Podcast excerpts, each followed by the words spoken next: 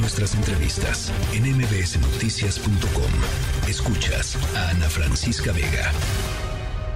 En la línea telefónica está el coronel ingeniero constructor Blas Andrés Núñez Jordán, eh, coordinador de las obras del Tren Maya. Gracias por platicar con nosotros esta tarde, coronel. ¿Qué tal, Ana? Muy buenas tardes. A ver, pues cuéntenos un poquito. Están, estamos hablando de, de cosas como hoteles, como parques. Eh, cuéntenos un poquito.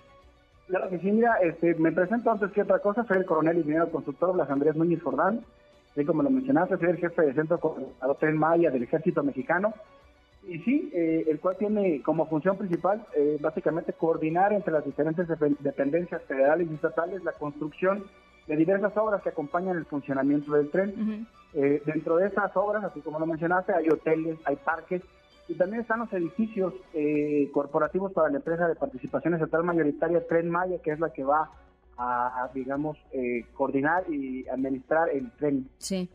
¿Cómo, sí, no, no, ¿cómo va, digamos, en términos de, no sé si lo miden en términos de porcentaje, cómo van los avances?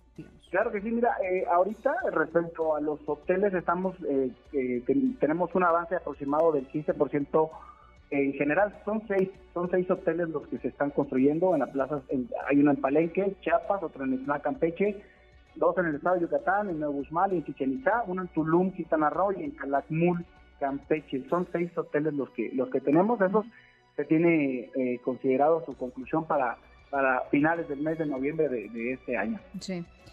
Eh, en términos de, la demás infraestructura, eh, digamos, ¿cuándo prevén eh, terminarla? O, no sé si hay alguna que sea realizada como en, fases, ¿cómo van?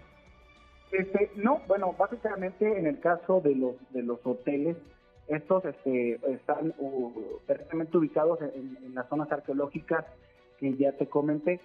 su función básicamente pues es obviamente proporcionar un espacio a los turistas que, visitan estas eh, zonas arqueológicas. Que puedan quedarse ahí, ¿no? Claro que sí, eh, que puedan uh, utilizarlo, incluso que, no nada más es la estancia, sino que van a ofrecer eh, diferentes amenidades, diferentes incluso otras tipos de, no sé, como una especie de podríamos decir, eh, extra amenidad como el hecho de visitar alguna algún cenote, no nada más la zona arqueológica, también hay, hay otras cosas que, que van a poder hacer en estos eh, hoteles. Eh, hablan también de, parques. ¿De qué se trata, coronel? Claro que sí. Hay dos parques que construyen también los ingenieros militares. Uno es el, Gran Parque de la Plancha. Ese está localizado en la ciudad de Mérida. Y, independientemente de la, de la importancia social y cultural que representa su construcción, tiene como función principal eh, recibir a los visitantes de la ciudad que lleguen por tren. Hay dos estaciones del tren que están ubicadas en Humán y en Tella, que están, digamos, a las afueras de la ciudad. El gobierno del estado de Yucatán construye un tren, un, servicio eléctrico de, camiones para llevar a los pasajeros ahí al parque.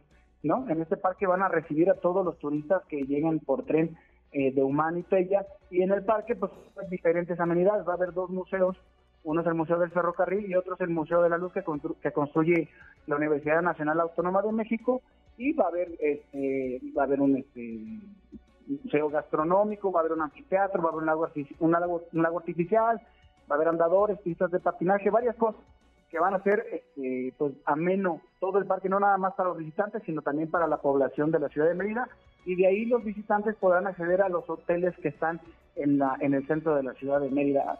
Eh, el otro parque es el, el Parque Nuevo Usmal.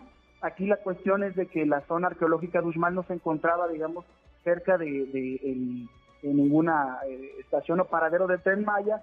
Eh, en el, paradero de Calquiní está localizado más o menos a 20 kilómetros de este Parque Nuevo Usmal.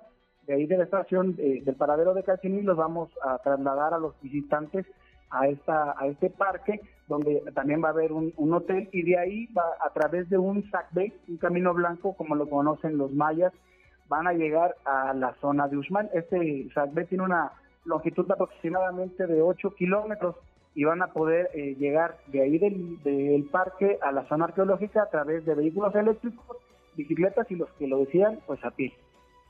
Bueno, pues muy interesante. Entonces, eh, todo esto listo para fines de año, ¿no? Claro que sí, ese es la, eh, el programa es para que estén funcionando, o más bien terminados a fines de, este año. Bueno, pues ya, ya lo estaremos conversando. Gracias, coronel, un abrazo.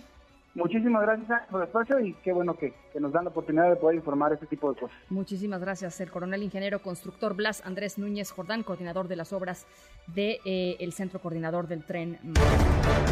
MBS Noticias. No importa si nunca has escuchado un podcast o si eres un podcaster profesional. Únete a la comunidad Himalaya. Radio en vivo. Radio en vivo. Contenidos originales y experiencias diseñadas solo para ti. Solo para ti. Solo para ti. Himalaya. Descarga gratis la app.